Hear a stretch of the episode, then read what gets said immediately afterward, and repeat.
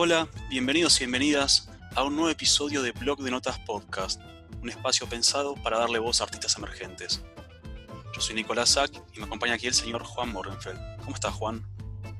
¿Cómo va, Nico? Muy contento acá en el 2021 ya. Eh, así que bueno, con mucha expectativa para este episodio número 10 especial. 10 episodios, qué bárbaro, ¿no? La bocha. La verdad que sí. Y obviamente queríamos que el episodio 10 sea distinto, sea especial. Nosotros siempre traemos invitados, escritores emergentes, pero esta vez queríamos traer a alguien ya consolidado, ¿no? Una persona que con más experiencia para contarnos un poco de, o justamente de sus experiencias a la hora de escribir. Exactamente, sí, una persona muy particular, no solo por su trayectoria como escritor, sino por su labor acompañando a estos escritores emergentes que, nosotros le dimos voz en un pasado y que queremos darle voz. Así que me parece que, va a estar muy bueno el episodio. Parece que sí, así que hora de presentarlo, ¿no? Así es. Hoy nos acompaña como invitado especial el escritor Diego Paskowski.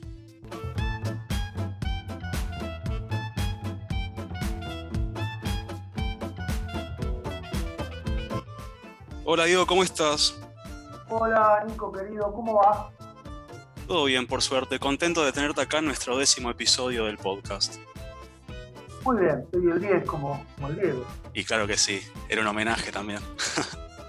Nosotros recién hablábamos de, nosotros solemos traer acá escritores emergentes y como es el episodio 10, un episodio especial para nosotros, queríamos traer a alguien con más trayectoria para que nos cuente su experiencia. Así que vamos a empezar con la primera pregunta rompehielo que hacemos en todos los episodios y preguntarte, bueno, ¿cómo empezaste a escribir o cuándo? Empecé a escribir a los 16 años. Eh, y, cómo fue porque tenía un amigo que, escribía, no voy a decir el nombre, pero tenía un amigo que escribía y en las reuniones, en las fiestas, en general en las reuniones, él sacaba eh, su cuadernito y, leía lo que escribía, ¿no? Y se convertía en el centro de la fiesta.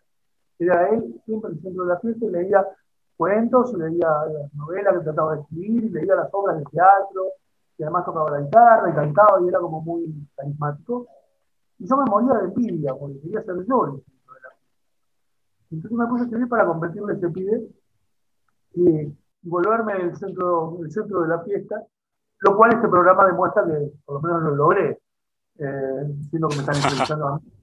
Eh, así que básicamente empecé a escribir por envidia, y después yo me dediqué a esto y él no, otra cosa, eh, y eventualmente nos, nos saludamos por Facebook o algo, 2000 años después, digamos, 40 años después. Pero bueno, fueron 16 años que, que empecé a escribir y es un camino que me gustó mucho y me gusta. Eh, pero bueno, ese fue, puntualmente fue, eso. Cuando cuento esto en, las primarias, yo, yo escribo chicos para, libros para niños, yo a veces tengo que ir a los colegios, antes de la pandemia iba y ahora es por Zoom. Cuando cuento esto, los chicos no lo pueden creer, los chicos de quinto grado, ponerle que leyeron mis, mis novelas eh, de niños, dicen, uy, mirá, ¿no? puede ser envidioso o, o, la envidia puede ser un motor de algo positivo. Pero bueno, e, esa es la respuesta.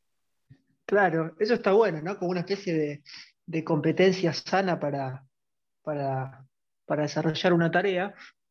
después teníamos eh, la, temática de este episodio eh, viene con la pregunta esta que, te voy a comentar, sobre todo con tu, con tu labor en, tu taller al cual Nico asiste, que la pregunta básicamente es muy amplia, la respuesta también puede ser amplia, eh, si es se puede aprender a escribir. O sea, si realmente, obviamente desde tu punto de vista que, que, haces un taller, me parece más interesante todavía la respuesta, pero si es algo que hay un talento previo, es algo que, se puede entrenar deportivamente hablando. Eh, ¿qué, visión tenés vos con respecto a eso? Me parece, me parece extraña, esa pregunta me la hicieron mil veces, me parece rara la pregunta, digamos, yo no la haría porque, porque es tan obvio Mira, si se puede aprender neurocirugía, se puede aprender a escribir. Si uno quiere aprender a dibujar, se va al taller del pintor y, mira cómo mueve el, pincel. Si uno quiere aprender música, a lo mejor es en una escuela, si uno, eh, o a un profe particular de guitarra o de lo que sea. No, todo se puede aprender y las técnicas se aprenden. O sea, es, ridícula la pregunta, digamos, ¿cómo no se aprende todo? Se aprende a caminar, se aprende a todo. Eso es lo que yo pienso en principio. Después, hay gente que tiene más facilidad y hay gente tiene menos facilidad. Yo soy un tipo que tenía poca facilidad. Digamos, yo cuando escribía esos 16 años que te contaba, eh, escribía muy, muy mal, realmente muy mal. Eh, recién a los 21, 22 encontré un profe que me acomodó, me dijo, esto se puede hacer y esto no, por tal razón y por tal otra. Y ahí tomé como una decisión central en mi vida, que es, bueno, yo sigo creyendo que escribo bien y escribo mal. Pensé que yo a tipo de los 17, 18 años trabajaba en algunas revistas eh, de ediciones de la Urraca y cosas así muy masivas. Yo ya escribía, ya, ya trabajaba de escribir y me pagaban y estaba todo bien, pero escribía realmente mal. ¿no? Entonces, con ese background que tenía, yo me, la creía mucho. No, a los 18 años, tenés carta de miradora, que lo ven que escribir y te la respuesta crees. Y ahí tomé como una decisión, tipo 21, 22 años, con un amigo que sabía más que yo, y era periodista, y era muy bueno, y trabajábamos en un diario, y dijo, mira, tu frase está mal por esto, por esto, por esto, y me la rearmó y me la corrigió, y me la tachaba con un fibrón negro, me tachaba lo que estaba mal, y, y me dejaba un texto mil veces mejor que el que yo había hecho, y yo ahí tomé una decisión, como digo, que me pareció central en mi vida. Eh, o me dejo, o sigo creyendo que escribo bien y me muero en mi ignorancia, o me dejo enseñar y me entrego a, estas correcciones y aprendo y leo más lo que venía leyendo y escribo el doble y trato de darle a corregir todo lo que pueda. Y tomé esa decisión segunda, eh, esa segunda opción, y eso posibilitó que siete, ocho años después, de esos 21, 22, yo pudiera escribir muy bien. Tipo a los 28 o 29 años yo llegué a escribir eh, algo que, me, era satisfactorio. Después de haber descartado un libro de cuentos y dos novelas que eran malísimas, cuando llegué a mis 28 o 29 años, escribí tesis sobre un homicidio, que me pareció que está muy bien y me dio muchas satisfacciones, y recién ahí empecé a publicar. O sea, no, no publiqué nada de lo que hice entre los 20 y los, los 29, no, no publiqué ni voy a publicar nunca nada de lo que hice, eran como ensayos para ir aprendiendo a escribir, no tenían el suficiente valor literario. Sí publiqué un montón de cosas en revistas, de las que me arrepiento muchísimo porque están realmente mal, eh, pero no me importa, no eran revistas, existen más, y además no había internet, así que tampoco hay mucha constancia, por suerte, de eso. Eh, así que la pregunta de si se puede aprender a escribir es sí.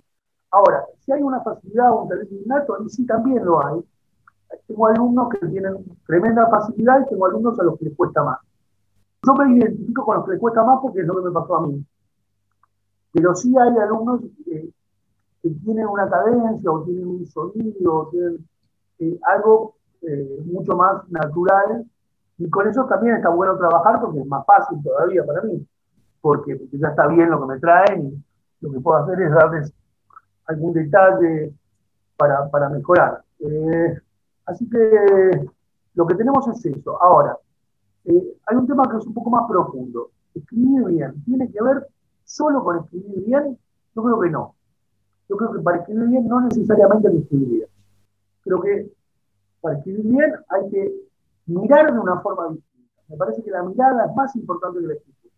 Me parece que lo que uno ve en las cosas, eh, distinto a lo que ve cualquier otro, hace la diferencia. Entonces, vos tenés que la técnica se aprende, yo la enseño. Yo puedo enseñar a escribir bien a cualquiera, todo, todo el mundo va a escribir razonablemente bien. Ahora, de ahí a un, a un verdadero artista o a un gran escritor, falta el siguiente paso.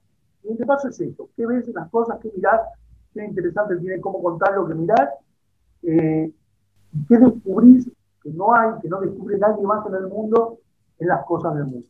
Eh, eso me parece que marca la diferencia, la forma de mirar mucho más aún que la forma de escribir, aunque desde luego están relacionados. Es interesante esto que decís, Diego.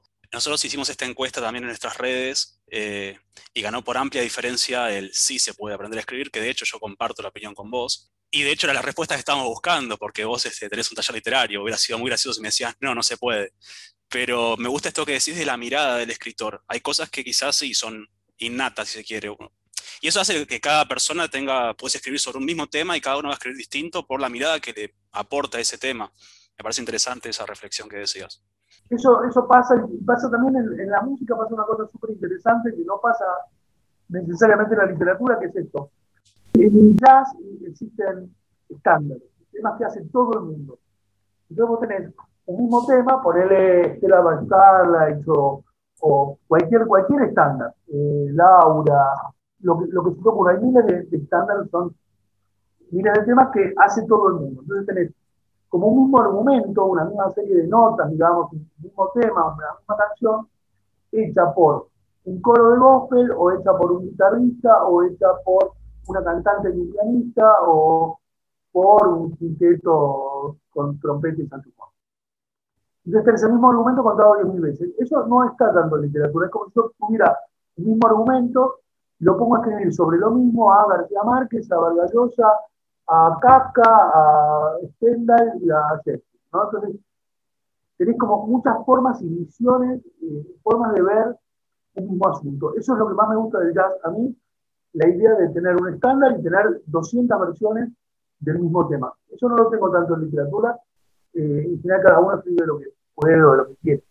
es verdad, pero también suele haber como temas universales quizá y como que puntos en común entre distintos escritores, supongo. Pero es verdad lo que decís. Seguramente el amor, la locura y la muerte, todo el mundo sabe eso, pero, pero digo, eso es muy general. las notas de, un estándar de jazz son esas notas. Después viene la variación, pero sí. es más concreto. Eh, más preguntas, Juan y Nico, dale, póngale, más. Bueno, vamos a hacer una quizá un poquitín más personal, este, pero bueno, aprovechando también para decir que tu hijo nos va a hacer la portada del, episodio y preguntarte cómo se vive el arte en tu casa, más allá desde la escritura, la literatura en sí, sino quizás desde el dibujo, vos me estás hablando ahora de la música. La literatura es lo que menos se vive en casa porque medio que la practico solo yo. Eh, en, mi casa somos cuatro. Eh, Daniela, que es mi mujer, que dirige una escuela de música que se llama Musineira, donde dan clases de, todo, de, batería, de canto, de piano. Y ella misma es eh, profesora de canto y cantante, y su disco ha publicado, se llama Quiero. Eh, entonces, Daniela se dedica a la música. Eh, y nuestros hijos son Iván, que tiene unos 19 años, y Joaquín, que tiene 15. Joaquín también se dedica como la madre de la música él toca eh, el bajo, la guitarra y el piano, estudia para las tres cosas, estudia con Facundo Vergal en guitarra y, ahora va a estudiar con, con Franov, va a estudiar bajo, venía estudiando con, otro profe y ahora se pasó como un profe más, más importante. así que Joaquín está todo el día también con la música. El sonido ambiente de casa es eh, mi mujer tocando el piano cantando y, y Joaquín tocando el bajo. E Iván se dedica a dibujar, además de estar en el colegio los dos, eh, ¿no? Iván va a estudiar ciencia de datos, pero se dedica a dibujar, ahora está haciendo un mural. Eh, Daniela se dedica a dar clase y, canta. Joaquín está todo el día con la música y eh, pasó a cuarto año del colegio Carlos Pellegrini. El que escribe en casa soy yo. y estoy bastante con eso porque además de escribir, corrijo. Entonces, yo estoy, digamos, para, contarte algo familiar. Estoy en la cocina o en el patio, eh, corrigiendo, lo que se escuchan son como sonidos musicales. Iván está encerrado en su consultable, eh, dibujando en su habitación, Joaquín está tomando el bajo, Daniel está tocando el piano, en otros lados distintos de la casa, y lo que, lo que hay es como un remolino artístico todo el tiempo. Mi casa es eso. Después por la tarde nos dedicamos a cocinar, Iván, Joaquín y yo, mientras Daniela se va a Musineira, a la escuela. Cuando llega Daniela a la noche, le servimos a, a mi mujer la, la, comida que preparamos, que siempre estamos elaborado porque nos gusta, los tres nos gusta cocinar. Y después de cenar, miramos juntos algo en la tele los cuatro. Eso, eso es nuestra vida de todos los días.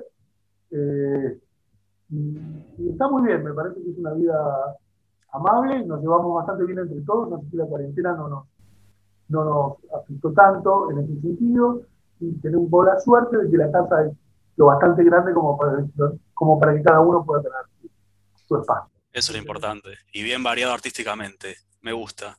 Por recién hablabas de que vos corregís y escribís. ¿Tenés algún favoritismo que te gusta más? Si escribir o corregir. Sí, me gusta mucho, mucho, mucho más corregir.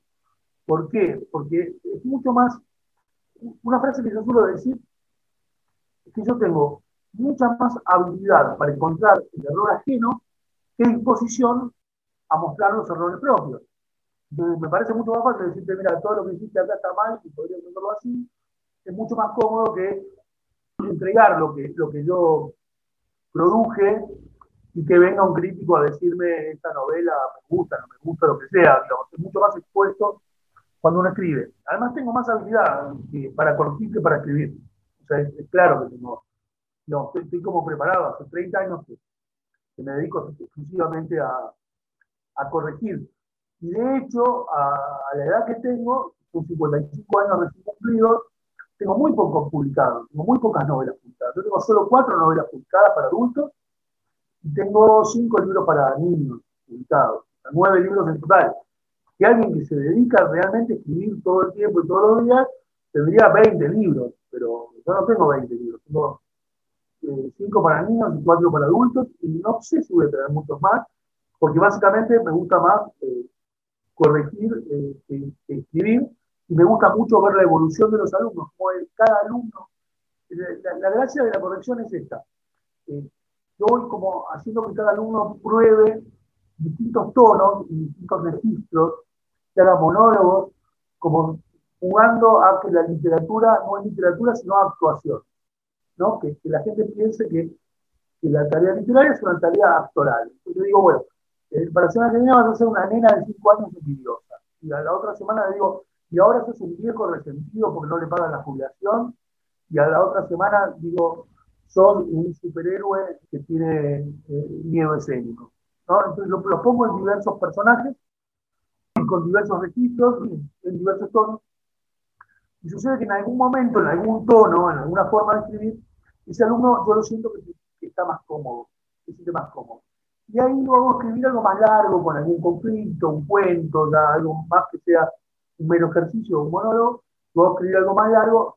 Y la, la, búsqueda de cada alumno para mí es encontrar un tono que lo represente, un tono que sea propio de él, que uno lo lea, lea una página sin saber de quién es y diga, ah, ok, esto es de Juan Morgenfeld, o esto es de Nico Sack. Cuando uno lo lee dice, esto es de Nico Sack, no puede ser de otro porque se escribe así. Como cuando uno lee a Kafka o a García Márquez, digamos. Es la aspiración de máxima, digo, ¿no? Pero, pero que uno tiene que tener un tono que le resulte propio, que sea original y que esté bueno lo que, lo que contar. Y es todo un camino largo, por eso los alumnos pasan muchos años conmigo buscando, buscando eso, buscando algo que los represente y que sea valioso, que le aporte algo bueno al mundo, digamos, que, le aporte algo positivo y bueno al mundo. No necesariamente desde el argumento, digo, yo escribo tesis sobre un homicidio, hay una historia de un asesinato, no es que todo tiene que ser color de rosa pero sí algo que sea valioso y que le aporte algo nuevo o, mejor al mundo. Creo que me expliqué, ¿no?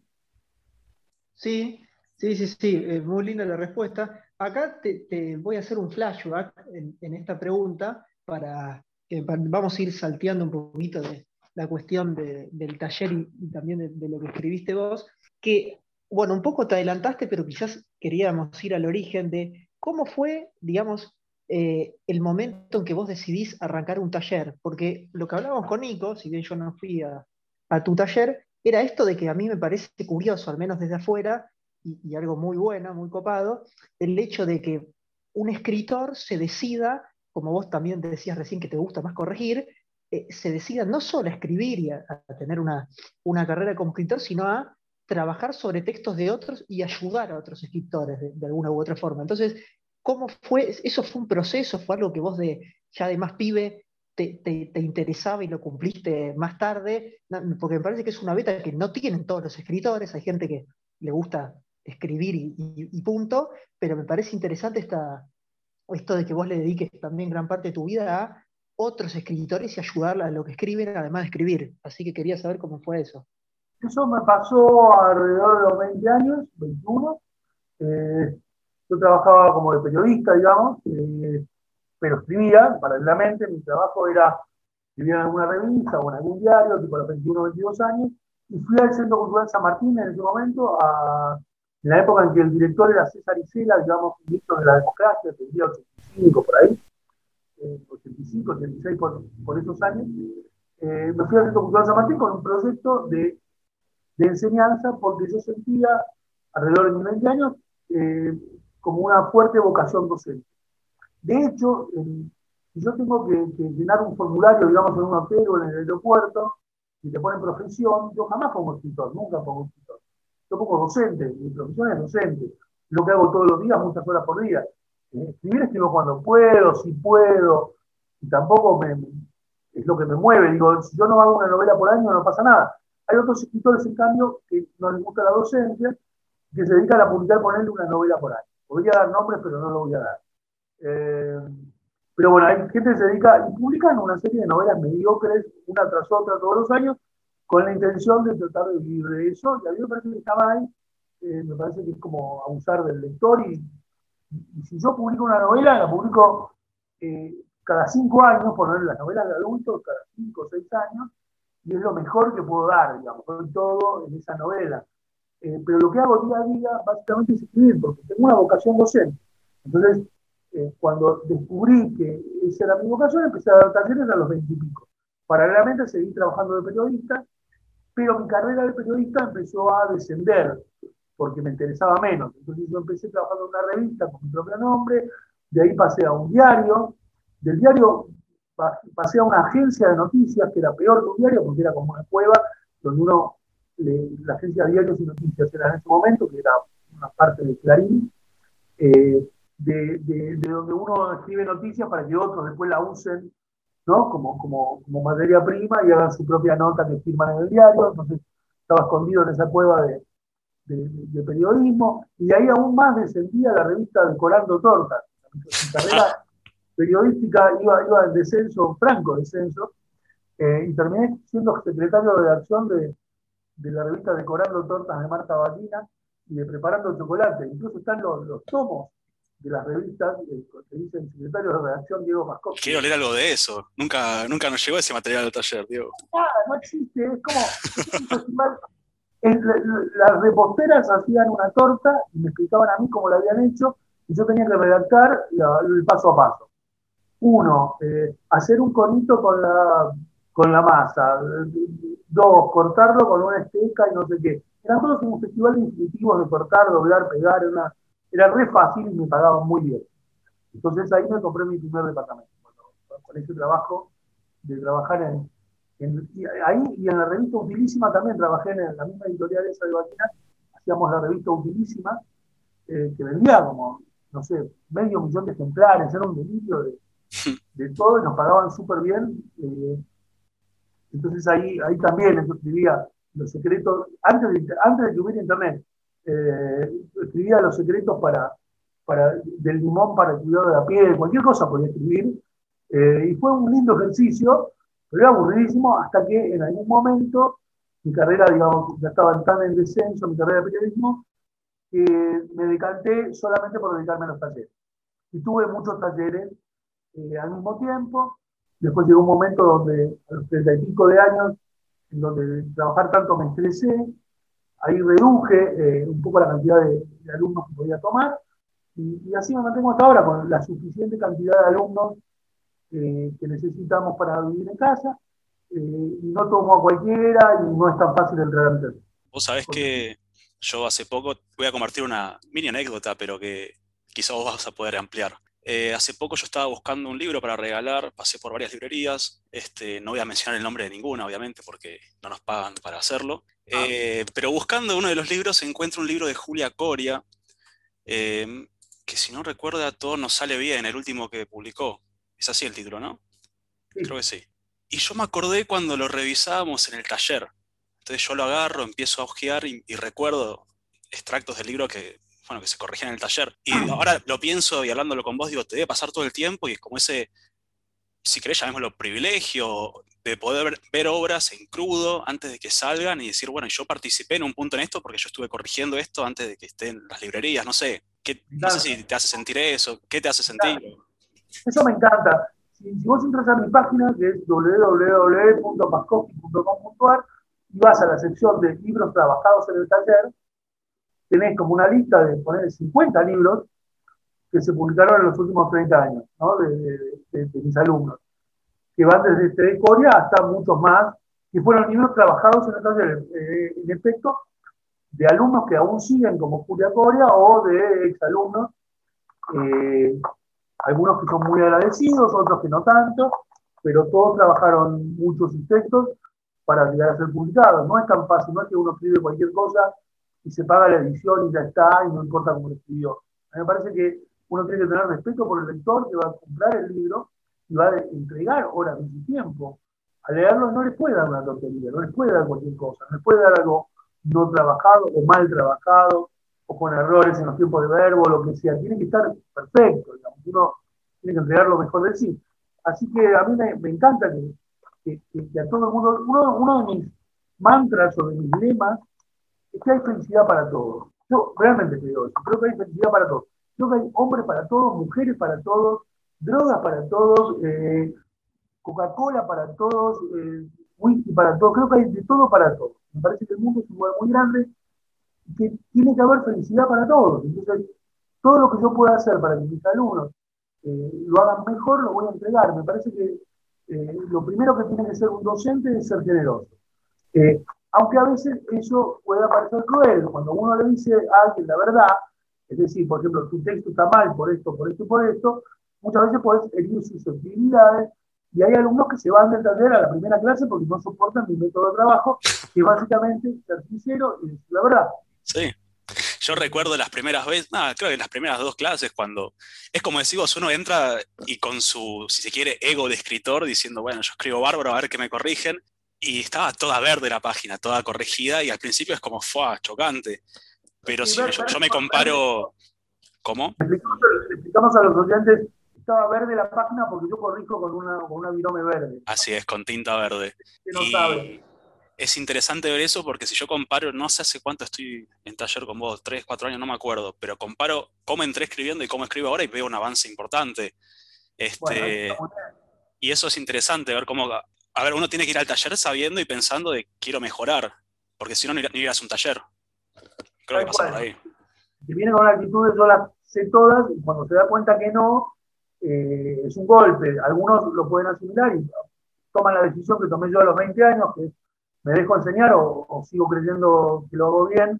Eh, algunos toman esa decisión que para mí es acertada, otros no y se van. Eh, y, está bien también, digamos, tampoco es obligatorio que todo el mundo acepte mis correcciones. Hay muchos profesores, son mucho más dulces y amables que yo, y hay otros tantos que solo lo que hacen es opinar sobre los textos y dar una opinión y nada más. Yo lo que hago es corregir palabra por palabra, frase por frase, idea por idea, argumento por argumento, estilo por estilo. O sea, cada, cada, no podés poner un punto en una coma de más y lo corrijo sobre el papel. No es yo opino que tal cosa, que es lo que hacen algunos profes cuyos métodos yo no comparto, digamos que, que sea más como una terapia, ¿no? yo opino que, no es yo opino que. Esto lo estás haciendo así, y si lo haces de tal otra forma, vas a ver que queda mejor. Cuando el alumno pasa las correcciones y ve que queda mil veces mejor lo que hizo cuando le pasó mis correcciones, viene a mi taller muchos años, se queda conmigo, me quiere y me hace un reportaje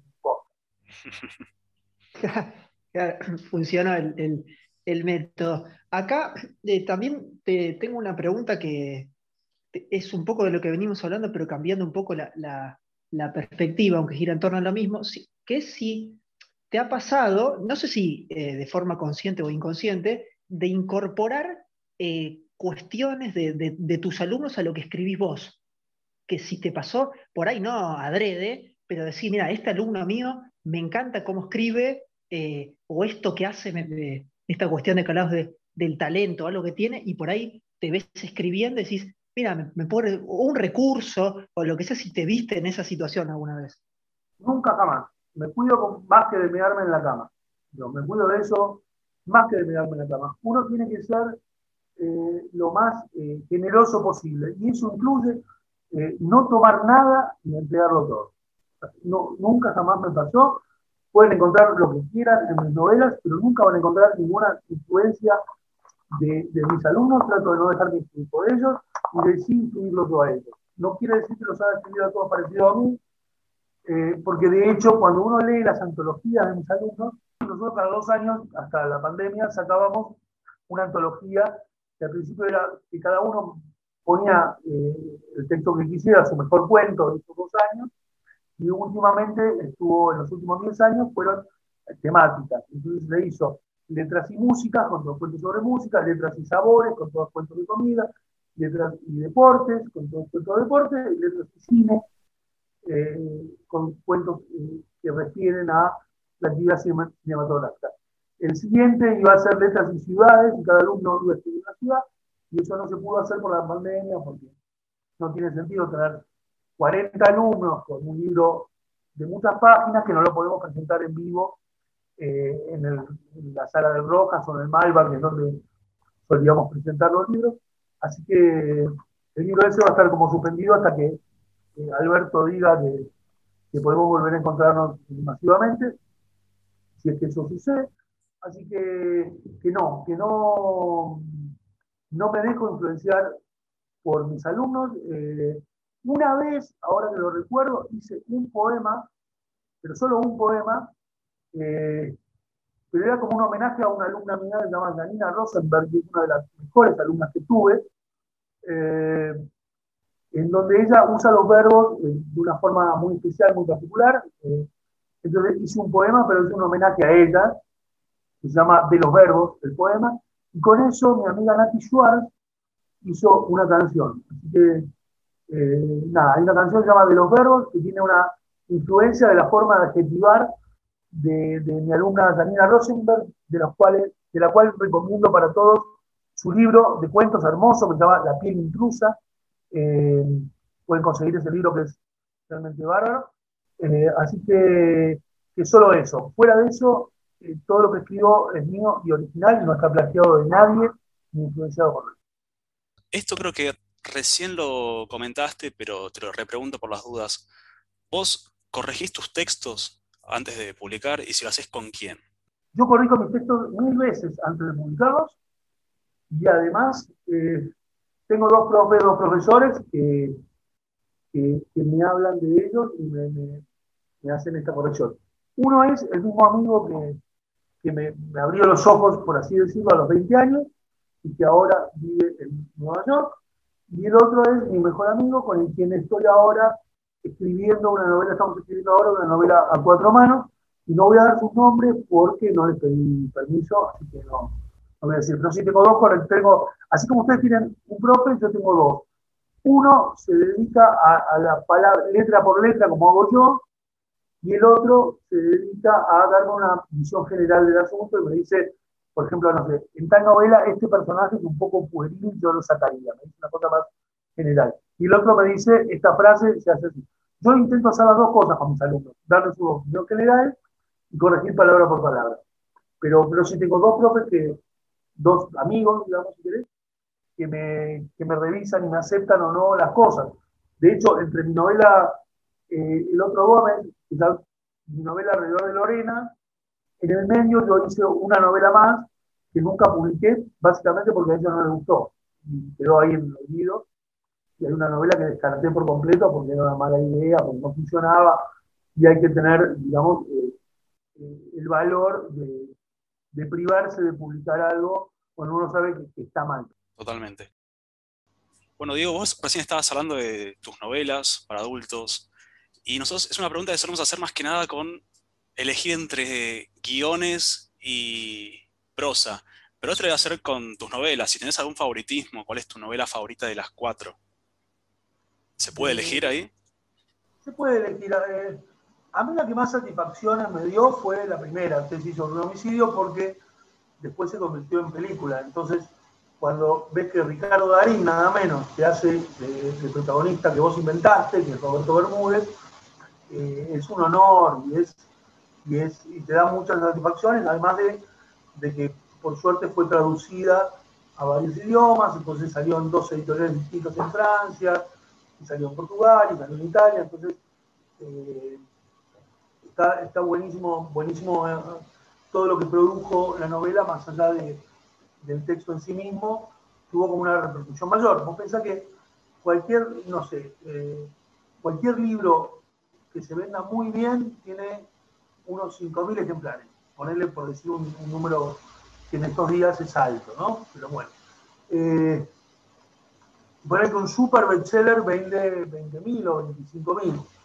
Eh, pero, pero la diferencia que hay en la llegada al público con el cine es eh, monstruosa, digamos. O sea, esa película, eh, la película sobre mi novela la vio un millón y medio de personas.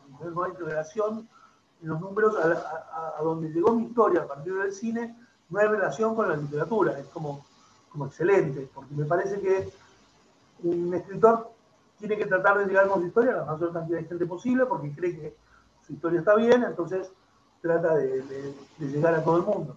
Eh, en el caso del cine, esto lo favorece de una forma que no tiene, digamos, relación con la literatura. Es como pasar de 25.000 ejemplares a eh, un millón y medio de espectadores. Es una locura y es genial. Entonces, de mis cuatro novelas, la que más satisfacciones me dio, la que mejor me trató, digamos, eh, fue sin duda tesis sobre el homicidio, a pesar de que me gustan todas. Y si no me hubiera gustado, no las hubiera publicado. De hecho, te conté hace rato que entre la segunda y la tercera escribí una que no me gustó y no, no, la publiqué. Así que, ¿Se puede saber el nombre solo de, de Chusma? Guilt Trip, como viaje de culpa. Ok. Y contaba una historia personal mía, un viaje mío, viajé a Madrid un día para cortar con una chica y me volví a Buenos Aires. es la historia de ese día y toda la historia que, que había alrededor de esa relación. Lo que pasa, según mis profes y, y al final según yo mismo también, esa historia sacaba lo peor de mí. Sacaba resentimiento por la relación que se había cortado, sacaba unas cosas eh, que no estaban buenas y que no le hacían bien al mundo, para decirlo con una frase habitual en mí, no le hacían bien a nadie. Entonces no la publiqué ni la publicaré. Pero se llamaba Viaje de Culpa o Claro, interesante esa, ese, ese, proceso. Eh, después, como, como bien decía Nico, nosotros, yo que vengo más del palo del cine, eh, siempre en todos los episodios, con todos los entrevistados, tratamos de, de, hacer como un contrapunto o de mencionar ambas cuestiones. Justamente acá eh, quería aprovechar que, creo que hasta ahora, bueno, pocos tienen ese privilegio, pero el hecho de una historia, una novela que vos hayas escrito, que, tenga su adaptación al cine, más allá de, todo lo que significó que comentabas, mi pregunta pasa por ¿Notaste primero si participaste en, algún proceso de guion o simplemente fue una venta de derechos y listo? Y después si, no, sé, no, me gusta la pregunta por ahí si, estás conforme o no, porque después termina siendo eh, otra cosa y es la visión de, más gente en el cine, pero sí si notaste algo en el lenguaje cinematográfico que se le agregó a tu novela, porque en esa transposición, cosas que sentís que, faltaron, más allá de, de la calidad, por ahí, de, cosas más de lenguaje cinematográfico. Eh, sí, te puedo contestar a todo eso. Mira, eh, yo quise participar del guion y el guionista no me dejó. No, Patricio Vega tenía su propia visión de mi novela y quería aplicar eh, su propio guion. A mí me pareció bien y lo que hice fue solamente venderle los derechos. Lo que sí logré fue que me dejaran participar como en un cameo, una escena que juego con con Darín. Al principio de la novela, yo, eh, el profesor Bermúdez está presentando un libro y, yo le voy y le pido un, autógrafo, lo que me pareció un guiño lindo para quien me conoce, que el autor del libro le pida un autógrafo a su personaje, me parece simpaticísimo. Eh, así que en principio no trabajé en el guion eh, y creo que el guion tiene una visión distinta. si yo me hubiera quedado pegado, por así decirlo, a mi novela, la hubiera pasado muy mal, porque básicamente los cambios son todos, son muchos, hay miles de millones de, cambios. En principio, el protagonista de mi novela es un pibe francés y en la película es español, porque son los españoles los que ponían el dinero. Entonces, ya en principio, ya el personaje es otro.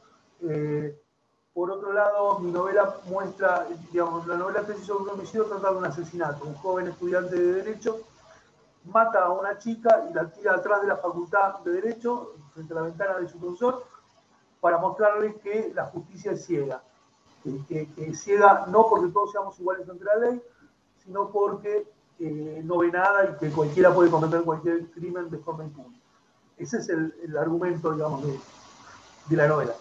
Eh, pero en mi novela lo que hay es que tengo la visión tanto del alumno, digamos, del asesino, como del profesor, entonces tengo 16 capítulos alternados entre lo que pasa con el profesor y lo que pasa con el alumno y cómo se relacionan.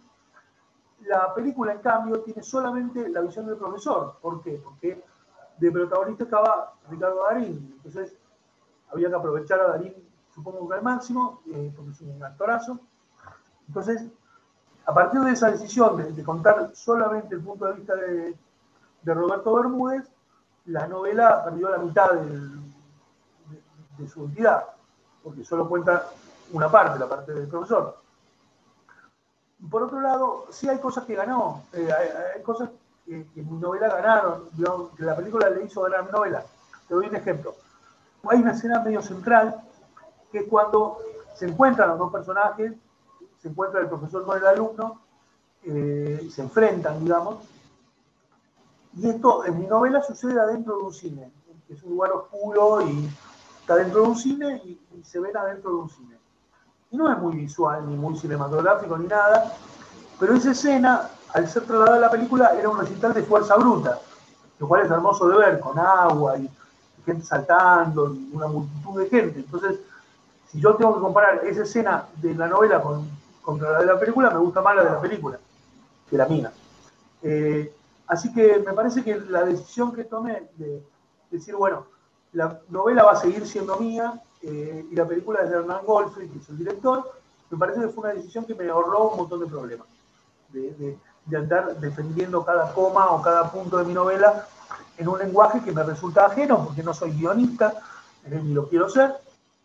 Así que, nada, la película es de Goldfried y, la novela va a seguir siendo mía. Eh, así que esa es mi relación con el cine. Yo no soy guionista y me parece que es una profesión distinta que la de escritor y lo mismo me pasa con eh, la dramaturgia, digamos. Yo no, digamos, si yo tuviera que escribir una obra de teatro, básicamente no la escribiría, le pediría a mi amigo Mauricio Cartún, que es un gran escritor, que le escriba por mí. Eh, entonces, me parece la dramaturgia es otro palo, la, el guion tiene otras reglas y es otro palo. Lo mío es claramente la novela y los cuentos o, los ejercicios de estilo. Me parece que, lo mío va más por ahí. Así que no tengo ningún reproche que hacerle a la película de nada, básicamente porque no es mía, es de golf. Claro, y está bueno eso que hiciste, como que de alguna forma soltaste tu obra y después incluso ver ese resultado con algo que es de origen tuyo, creo que también es un ejercicio mucho mejor que estar participando y estándole encima todo el tiempo, porque en un punto es como que lo condiciona todo el tiempo tu visión, acá es como que dejaste que la visión sea de otro, y eso creo que está bueno. Me ahorró un montón de angustia, me ahorró un montón de problemas eh, y me hizo bastante feliz. O sea, haber hecho eso me parece que fue una, una decisión acertada. Me parece también que fue una buena decisión. Digo, recién estaba pensando, vos una vez que ya te publicás y todo, ¿vos te lees a vos mismo? O sea, ¿volvés a releer tus novelas? ¿No las tocas más? ¿Qué, ¿Cómo es tu relación con tus libros una vez publicados? Nunca los toco de vuelta. No, ya está. Yo sé que están bien. Cuando los publiqué, que sé que no tienen ningún error de nada, están perfectos y que entregué lo mejor para, para, para el lector que no le estoy robando la plata a nadie como hacen otros escritores, que bien podría mencionar, pero no los voy a mencionar. Obviamente, no, los mencionaremos. Que quede a criterio de cada oyente, ¿no? Me generó intriga ahora, ¿viste? Estoy pensando si, ¿viste lo que, los libros que están en los kioscos de diario, de Rolón, de... No digamos nombres, no digamos nombres, por favor. A eso, eso, primero, lo de Rolón no es literatura y ni lo considero, no, no. ah, bien, bien. no, eh, lo que digo es, eh, una vez me preguntaron en, un, en una escuela, había como todo un salón lleno de niños que habían leído mis novelas y un niño me preguntó cuál eh, de mis novelas era mala. ¿no? Y yo dije, no, estás equivocado, si era mala era de fulano de tal. Y le dije, otro escritor para mí. yo sé que no hay que hacer eso, eh, pero fue gracioso haberlo hecho y además a veces, no me no me importa, pero, pero esto queda registrado para la posteridad y, hay que ser bueno con la gente y además, ya lo dije, hay felicidad para todos, chicos. Es verdad, es, una, es un buen mauto, ese, me gusta. Tal cual. Después acá, eh, un episodio que, que, tuvimos en el, en el podcast que, que, ahondamos sobre el tema de la hoja en blanco, en la escritura, estuvimos ahí divagando un buen, un buen tiempo. Eh, nada, nos parece por ahí curioso, sobre todo, bueno, vos que lidiás con, otros escritores y, también con, con vos mismo, eh, si te enfrentaste, o sea, porque imagino que para tratar la hoja en blanco, bueno, el taller es, tiene ayuda, pero en tu caso, eh, cuando te sentás a escribir, ¿te ha pasado ese problema? Eh, ¿Fue un problema? Porque quizás no fue un problema. ¿Cómo, lo llevaste? Lo que pasa es que yo no tengo la presión de publicar un libro por año. Digamos, yo no vivo de la literatura, vivo de las clases. Entonces, lo que me importa es tener alumnos. Todo lo demás, viene o no viene. Si escribo, escribo. Si no escribo, no me importa. Si pasan siete años sin publicar una novela, tampoco me importa. Y si no me sale algo genial, no lo publico. Eh, así que no tengo el problema, no tengo la obligación de escribir. Eh, sí tengo eventualmente el deseo de escribir. Cuando se me ocurre una buena idea, no pasa un minuto hasta que estoy en la computadora escribiéndola para no perderla. O sea, todo lo que. Todo, pensá, que, pensá esto: un verdadero escritor eh, eh, piensa en eso las 24 horas del día, todo el tiempo. Es, como, es como todo lo que. Borges decía que todo lo que le es dado a un escritor es para escribir. El pobre Borges le tocó la ceguera, la enfermedad, la, desilusión amorosa, le tocaron cosas malísimas, pero igual el tipo decía que todo lo que le es dado a un escritor es para escribir. La historia de la que te enterás, de cómo se divorciaron los padres de una amiga, eh, sirve para eventualmente ambientar algo que vas a escribir después. Todo sirve. Eh, así que estás pensando en escribir todo el tiempo, pero no quiere decir que estés escribiendo todo el tiempo y yo no tengo, no tengo esa obligación, por suerte, porque si no, produciría textos peores. Entonces yo estoy seguro que todo lo que escribí eh, está buenísimo, entonces no tengo ni siquiera que volver a leerlo, ni quiero, ni, tengo tiempo para eso. Eh, y prefiero leer lo que hagan mis alumnos para ver cómo van, cómo van mejorando. Esto que decís de todo sirve y que un escritor piensa todo el tiempo en historias, en parte se relaciona con el nombre del podcast, que se llama Blog de Notas. Justamente eso, de lo que hablamos en episodios anteriores, es que el origen viene de ahí. Uno a veces se le ocurre algo y está buenísimo anotarlo, ya sea en tu blog de notas virtual en el teléfono, ya sea en un cuadernito tuyo, pero guardar las ideas porque todo sirve. Así que... Mira, yo antes, yo con Daniela tengo 20 años de casado, ¿no? Pero antes de eso yo me había casado antes, cuando yo tenía 26 años, me casé con una chica de 19 y estuvimos tres años juntos y nos divorciamos, por suerte, sin hijos. Eh, y en el momento, en la charla final, donde nos estábamos por, separar, eh, nos dijimos unas cosas tremendas y era un momento como muy sentimental, ¿no? En el sentido de eh, choqueante, si querés. Entonces yo estaba discutiendo con esta chica eh, el final de nuestra relación y era como si en ese mismo momento me desdoblara y me mirara desde arriba y decía, qué buena frase, ojalá me la acuerde para un próximo cuento. Yo pensaba eso mientras me divorciaba. Yo, qué bueno, todo, todo, bueno, no me acordé de nada, no me importa, pero pensaba eso, pensaba, qué buena esta réplica que me acaba de dar eh, esta chica. Eh, así que todo lo que todo, todo sirve y lo de blog de notas, obviamente, tiene que, tiene que estar a mano. Yo cada vez que viajo, cuando se podía viajar y no había pandemia, en cada viaje yo me llevo un cuadernito y voy anotando cosas que después puedo usar o no en futuros cuentos. Pero digo, si yo voy a viajar, no sé, mañana a Praga, me hago un montón de detalles concretos sobre Praga, de lo que vi en una esquina de no sé dónde, porque después no voy a volver a ir a Praga para ambientar un cuento en Praga. Lo tengo ahí, estoy ahí. Después el cuento lo escribo después, pero la ambientación la voy anotando en cada viaje. Tengo notas de Londres, de París, de Madrid, de Barcelona, tengo notas de Nueva York, tengo notas de un montón de lados, de todos los lados a donde fui, de Córdoba, tengo notas de todos lados. Eh, que eventualmente puedo usar o no para un futuro cuento, pero siempre las tengo, las tengo ahí. Claro, sí, sí, es interesante eso de que de que todo sirva eh, como combustible, ¿no? Y esa escena tuya ahí, en una discusión, en, una charla, donde es verdad que, todo después puede ser transformado. Acá una pregunta medio, bueno, no sé si trillada, pero clásica, pero también para conocer un poco eh, tus gustos. ¿Qué referentes tenés dentro de la escritura? Eh, pueden ser actuales, de antes, pueden ser escritores nuevos, desconocidos, lo que sea. Si tenés, también que así funciona modo de recomendación para los oyentes, está bueno. Mira, tengo muchos referentes y, muy importantes.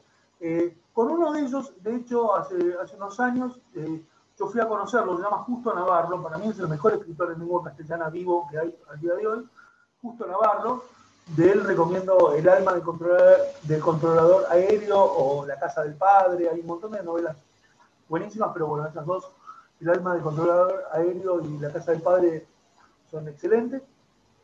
Y lo fui a conocer porque me gustaba tanto ese escritor que le empecé a escribir eh, cartas o por mail hasta que logré que me hiciera eh, el prólogo de la medición de tesis sobre un homicidio. Entonces logré que el tipo me hiciera prólogo de mi novela que a él evidentemente le gustó y nos hicimos amigos por, por mail. Yo leo todo lo de él y él lee todo lo mío. Entonces lo fui a conocer, me fui, viajé hasta Granada eh, a conocerlo. Tenía un viaje por Europa con toda la familia después de la novela de tesis. Eh, hicimos un viaje por Europa con la familia, me fui a Granada especialmente a conocerlo. Él viajó desde Nerja, que es a 60 kilómetros, hasta Granada y nos conocimos. Y ahí charlando, eh, llegamos a una conclusión que, tiene que ver con la pregunta anterior, que era que según Justo Navarro nosotros somos como cartoneros de, la vida, los escritores, vamos rejuntando pedazos y levantando cosas de la calle, historias y fragmentos y cuentos y cosas que nos pasaron y cosas que nos pasaron a otros, y que todo eso abona, digamos, nuestra, literatura. Fue una gran charla que tuve con Justo Navarro y él es realmente un gran referente.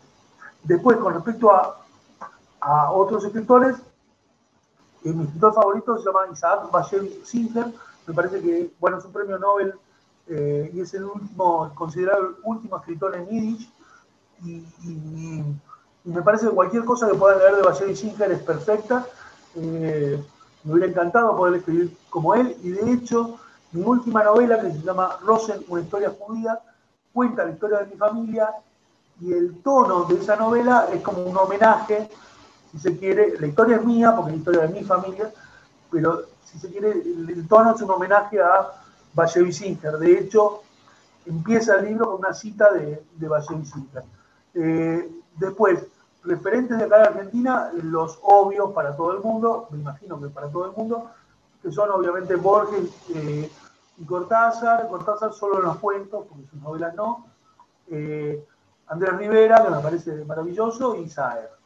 Creo que esos, y Manuel Puig, con, esos me parece que, estamos como para, como para empezar a pensar algo de, Argentina. De Uruguay me gusta Feliberto Hernández y, me gusta Onetti, y en cambio, no sé, Mario Benedetti y Galeano me parecen un poco grasas y no me gustan.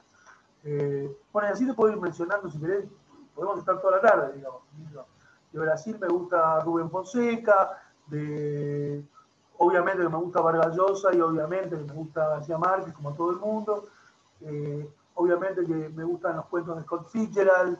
Eh, no sé por dónde quieren que siga, pero, pero bueno, desde ya que me gustan los clásicos, me gusta eh, Stendhal, me gusta Kafka, Shakespeare, desde luego. y en policial, mucho más. En policial puedo ser mucho más específico porque leí 10, escribí dos policiales, el tesis sobre el homicidio y el otro Gómez, y después escribí un policial para niños que se llama eh, Donovan, el mejor detective del mundo, y ese se lo recomiendo mucho a todos, sean niños o no, porque son casos policiales tratados con humor y para chicos, pero chicos de 10 años en adelante.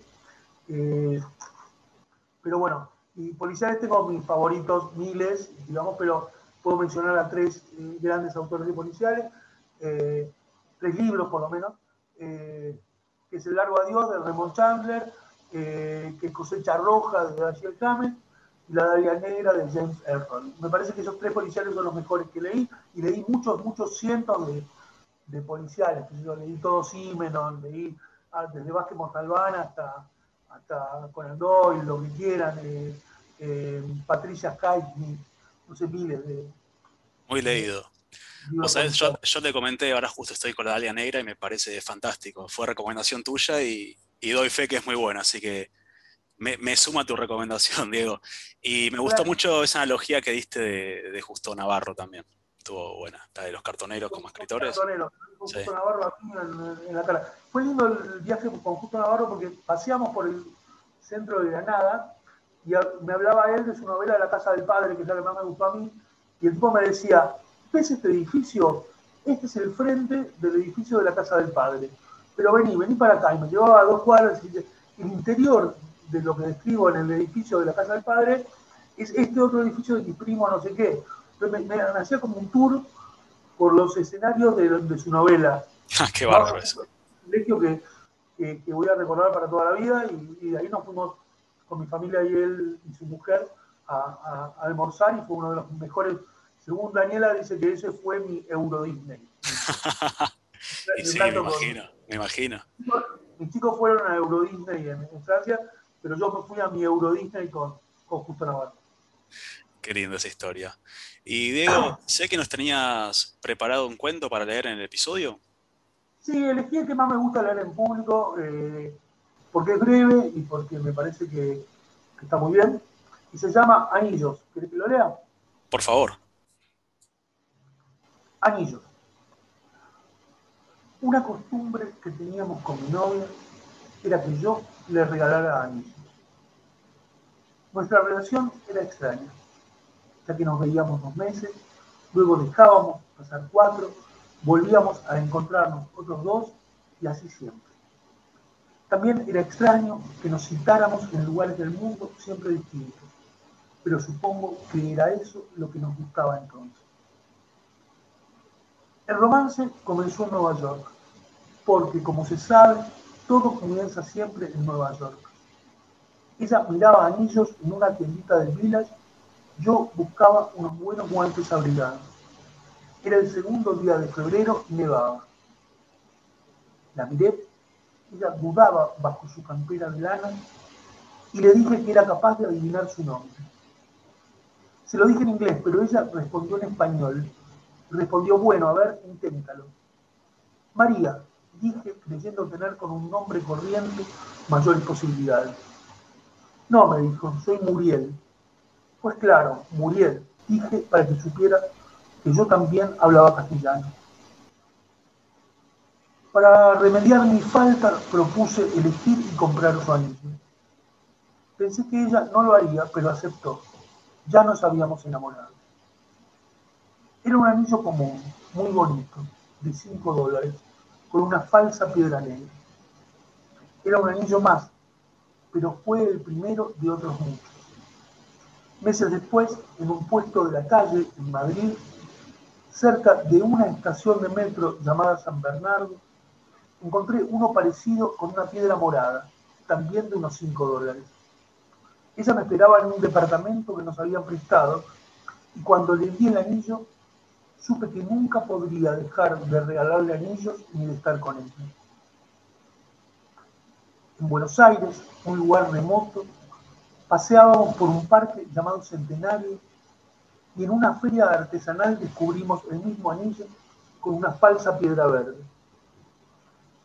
Una mujer con un vestido de lino blanco nos vendió uno de piedra celeste en Guadalajara, en la calle de los mariachis. Y una brasilera joven y bonita nos regaló uno rojo en la playa de Itapuá, en San Salvador de Bahía. Y en todos lados, en Bangladesh y en Marruecos, en Johannesburgo en Praga, en Varsovia, y en una callecita estrecha de la ciudad vieja de Montevideo, y en otra de la parte antigua de San Sebastián, y en las escaleras que suben a Montmartre, y en una confitería de San Francisco, en todos lados, Muriel recibía los anillos baratos de piedras comunes que yo le ofrecía. Los recibía como quien renueva un compromiso inevitable. Y fuimos felices de ese modo varios años, hasta que un día le ofrecí una casa una posibilidad de establecernos una alianza de oro y la rechazó.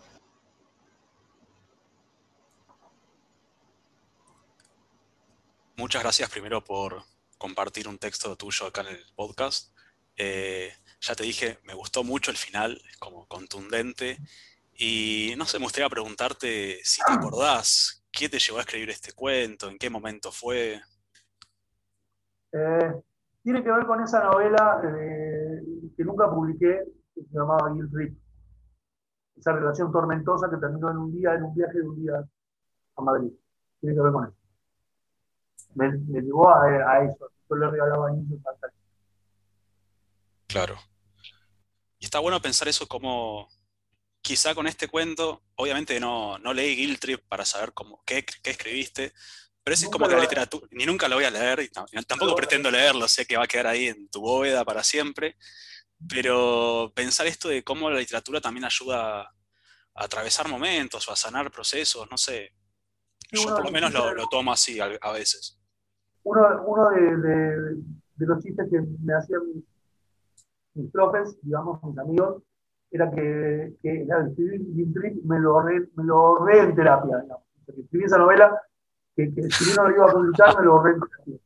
¿no? Que saqué toda la, toda eh, el rencor eh, y la frustración de una relación que no hubiera querido eh, que prosperase. me lo saqué escribiendo durante un año y pico y, no llegué a nada con eso, pero según mis, mis amigos me lo re en terapia. Así que sí, puede ser, puede sanar. Escribir está, siempre está bien. Está bueno. Y vos sabés, nosotros hablábamos con Juan en otros episodios de hay veces donde uno escribe cosas que ni siquiera son para publicar, sino que son incluso para uno. Y yo siempre digo que quedan como guardadas en la computadora juntando polvo virtual. Y es un poco es eso, son textos que quizás sí son para descargar, para si quiere escupir mierda, si se quiere, pero que no tengo interés en publicarlos, pero que en el momento cuando vos lo escribís y lo, lo sacás de tu cabeza y lo plasmás en el papel o en la computadora o lo que sea, y creo que hace bien.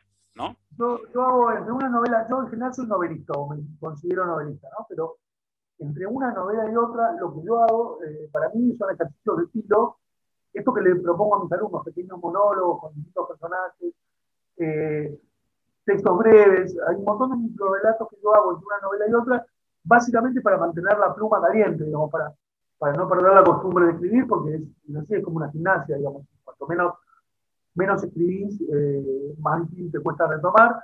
Por eso está bueno la, idea del taller de que los alumnos tengan que entregar unas tres páginas por semana, todas las semanas, hace que ganen un ritmo que está buenísimo. Entonces lo que yo hago es, también lo hago yo para mí, eh, entre una novela y otra, hago todas las veces que puedo, hago pequeños ejercicios, que después me sirven para cuando hago un espectáculo, digamos, con algún guitarrista, que a mí me gusta presentarme en vivo y leer.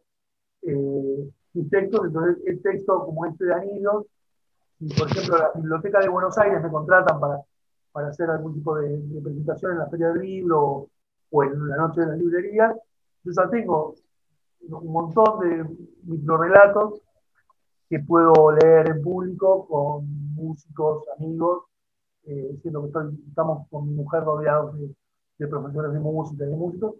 Así que siempre, siempre está bueno, está bueno así. Totalmente. Y ya digo, yo te digo, yo podría seguir hablando horas y horas, pero creo que es momento de ir cerrando. Así que una última pregunta, si tenés algún consejo para escritores nuevos que nos escuchan, algún tip, si querés, este, ¿qué recomendarías? Leer. Lo primero que recomiendo es leer. la idea de no voy a leer nada para no influenciarme es una tontería. Hay que leer mucho bien. Eh, así que cuando empiezan los alumnos a trabajar conmigo, lo que hago es pasarles un, digamos, un un archivo con muchos libros para que vayan diciendo qué comprar de ahí, de ahí más. Son todos libros que, que, leí, están buenísimos, están testeados. Así que lo que hago, lo, que, lo primero que tienen que hacer es leer. Lo segundo es escribir. Y lo tercero es corregir lo que escriben. Y si tienen la suerte de encontrar un profesor en el que confían, eh, mejor. Eh, así que básicamente es eso. Primero leer, después escribir, después corregir. No, no es tan difícil no es un misterio, no existe la mano de Dios que te toca el cerebro y te dice armar la frase así, todo eso es mágico y no existe, eh, y, se trata de sentar. Perfecto, creo que quedó clarísimo. Muchísimas gracias, Diego, por haber venido. La verdad que voy a hablar por mí, este, la pasé muy bien, muy interesante toda la charla y, nada, este, gracias. Bueno, Nico, nos vemos en, mi clase, en, el Zoom de nuestras clases, de mis talleres y les mando a los dos un gran abrazo. Dale, nos veremos. ¿eh? Nos vemos. Bueno, Juan, ya estamos llegando al final de nuestro décimo episodio, un episodio especial. ¿Qué te pareció?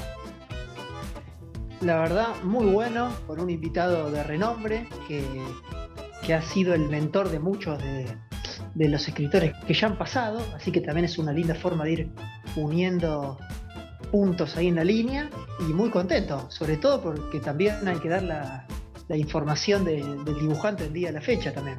Así es, el dibujante del día de la fecha es Iván Paskowski, el hijo de, Diego. Hoy tenemos dupla Paskowski para portada y para, y para entrevista, así que me, me parecía lindo mencionarlo también. Exactamente, que quede en familia todo. Así es. Pueden seguir a Iván en Instagram, pueden encontrarlo como arroba evan.movi e corta a n punto m o corta i. Vamos a dejar igualmente en la descripción de nuestro episodio, en nuestras redes también, su Instagram para que lo puedan seguir. Y bueno, eh, la verdad que re contento con este episodio y vamos por 10 más por lo menos, ¿no, Juan? Así es, ¿no? Y además, este, estos 10 en un, en un periodo corto de tiempo que los coronamos con un gran invitado, así que bueno, esperemos que les haya gustado y a la brevedad nos estamos encontrando. Así es, hasta luego.